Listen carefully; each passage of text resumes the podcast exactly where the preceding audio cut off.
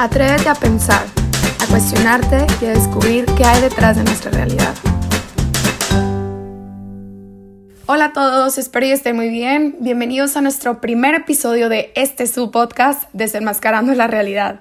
Me presento, yo soy Montserrat Olivares, tengo 27 años, soy de Monterrey, Nuevo León y hoy quiero platicar con ustedes un poco sobre la ética postmoderna y sus repercusiones en nuestra sociedad actual.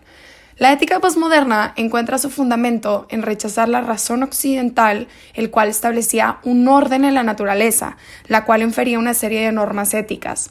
La posmodernidad no es una escuela, sino más bien es una actitud, es una postura, un rechazo a la razón que descubría leyes físicas, morales, universales y necesarias en la naturaleza.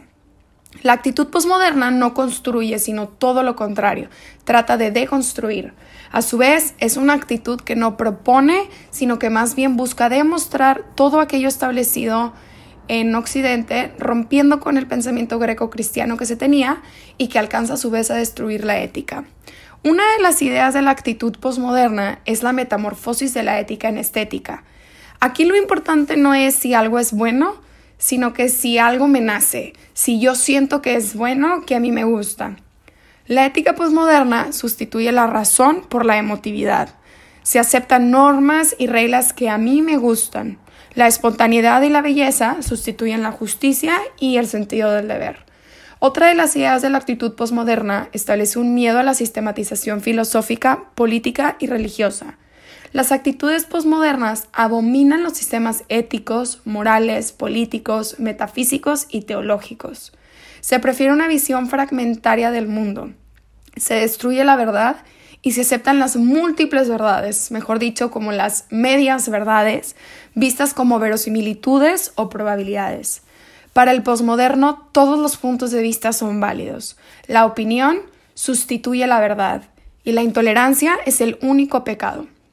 A su vez, otra idea de la actitud posmoderna es privilegiar la alteridad. El posmoderno reconoce como, como derecho la diferencia. Todos tienen derecho a ser distintos. Nadie está obligado a ser como los otros y nadie tiene la razón. Y bueno, en vista de estas ideas de la actitud posmoderna, es que me gustaría hoy hablar de la cultura de la cancelación. A lo mejor ya estás pensando, ¿what? ¿Qué es eso? y bueno, si nunca has escuchado hablar de esto, no te preocupes, que hoy vamos a profundizar en este tema. Vamos a hablar de qué es eso, cómo se ha ido impregnando esta cultura en nuestra sociedad y las repercusiones que tiene el cancelar.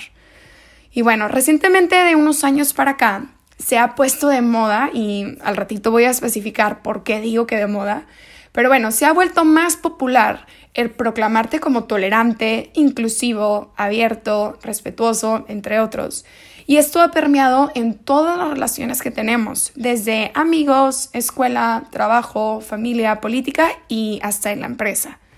Se ha creado una generación en la que, como lo dicta la posmodernidad, tiene todos tienen la razón, todos están en lo correcto, tu opinión sustituye lo que es verdadero y todos deben aceptar esto como verdadero también.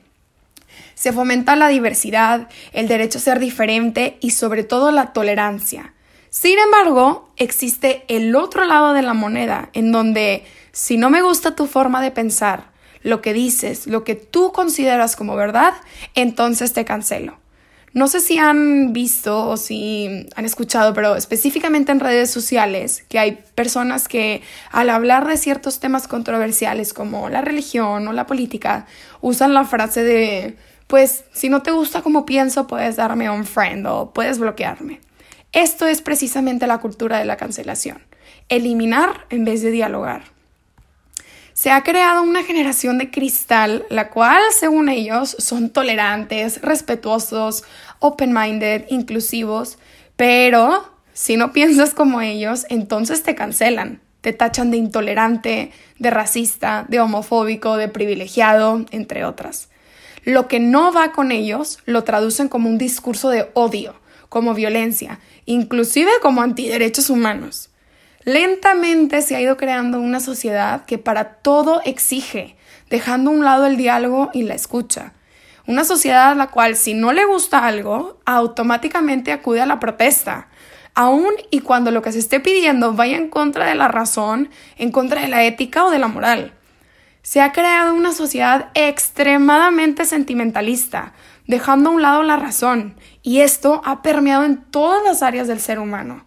La cultura de la cancelación ha llevado a exigir despidos de profesores cuando estos no piensan como sus alumnos, o bien eliminar contenidos de clases o inclusive de redes sociales a fin de no ofender o de no tocar sensibilidades de la gente. En Estados Unidos, por ejemplo, hay gente tratando de, eliminar monumentos o inclusive hasta quieren quitar de los libros de historia la esclavitud o la Segunda Guerra Mundial porque lo consideran como racista y violento, como un discurso de odio el cual hiere las sensibilidades de los demás. Sin embargo, pues esto tiene un gran impacto en la sociedad, pues se olvidan de que no se puede negar la historia. Negarla sería como negar la humanidad misma. Como dijo Napoleón Bonaparte, aquel que no conoce su historia está condenado a repetirla. Esta sociedad ha catalogado sus sentimientos y sus emociones por encima de la razón, dejando a un lado el diálogo. Para esta sociedad las emociones son todo y aquello que te hace sentir es válido y por ende todos los demás deben aceptarlo. Sin embargo, pues esto ha provocado una gran distorsión porque no todos pueden sentir lo mismo. Por ejemplo, Puede que yo lea una nota que me haga sentir enojo, mientras que a ti te hace sentir depresión, no sé. Y pues se crea toda una discusión por querer aceptar mi sentimiento como el correcto, sin importar cómo te hizo sentir a ti. Y peor aún, sin importar la lógica y la razón que hay detrás de todo. La cultura de la cancelación ha logrado una sociedad dividida, una sociedad en la que si tu opinión es distinta a la mía, entonces te callo, te elimino, en donde yo estoy bien y tú estás mal. Sin embargo, esto lleva a encerrarse en una burbuja ideológica, en donde solo hay una versión, la tuya. Y peor aún, cuando dichas ideologías son moralmente o éticamente incorrectas y que se espera que todos estemos de acuerdo, porque si no, te cancelan o te eliminan de su vida. Como consecuencia de esto, esto ha llevado a que la gente tenga miedo a decir lo que piensa, a aceptar ideologías como correctas por el miedo al que dirán, el miedo a ser cancelado y no hay mejor manera de manipular a grandes masas que por el miedo. Y a esto me refería al principio cuando, cuando dije que está de moda ser tolerante, inclusivo, open-minded. Por ejemplo, hoy en día los políticos deben utilizar estos lineamientos a fin de conseguir votos. Un ejemplo muy claro es la vicepresidenta de los Estados Unidos, Kamala Harris, o bien eh, Alexandria Ocasio Cortés, que es representante del estado de Nueva York en el Congreso. Ambas son mujeres, birraciales, pro aborto, pro LGBT, pro migrantes, pro todo. Y esto pues no es tanto por convicción como ellas nos quieren hacer ver, sino por conveniencia, porque hoy en día, si te pronuncias en contra de una de estas cosas, estás acabado. Casi creo que te linchan. Y bueno, ante todo esto, pues, ¿qué podemos hacer nosotros? Y creo que es fundamental primero no tener miedo a los desafíos intelectuales. En cuanto que en vez de cancelar lo que no nos gusta o cancelar a las personas que no piensan como nosotros, podemos buscar el diálogo. Antes de pretender que ya no existe, Busquemos platicar, busquemos intercambiar ideas desde el respeto y el amor. Puede que no cambiemos la opinión de los demás o que nosotros no cambiemos la nuestra, pues al fin y al cabo nunca vamos a estar todos de acuerdo en algo. Pero lo mejor es que con este diálogo sí podemos hacer ver a los demás cosas que antes no habían visto o que antes no habían escuchado o pensado. Otra cosa también es estar conscientes del papel que juegan los sentimientos en nuestro razonamiento. Tratemos de que los sentimientos no nublen nuestra razón para que podamos, para que podamos buscar siempre la objetividad. Y por último, pues yo diría que cuando nos moleste algo o alguien, busquemos siempre el dialogar. Y si se puede en persona, mejor. Porque muchas veces olvidamos que detrás de la pantalla hay una persona con sentimientos y convivencias propias.